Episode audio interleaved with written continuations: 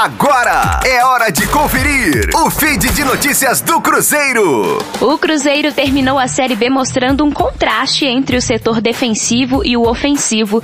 Se foi a terceira melhor defesa da competição, levando apenas 32 gols, o Cruzeiro teve o oitavo pior ataque do torneio. O setor defensivo cruzeirense ficou atrás apenas dos dois primeiros colocados, Chapecoense, que sofreu 21 gols, e América, com 23. Dos 38 jogos, o Cruzeiro passou 14 sem ter as redes balançadas. Já o setor ofensivo não correspondeu. O time teve o oitavo pior ataque, com 39 gols marcados, uma média próxima de um gol por jogo.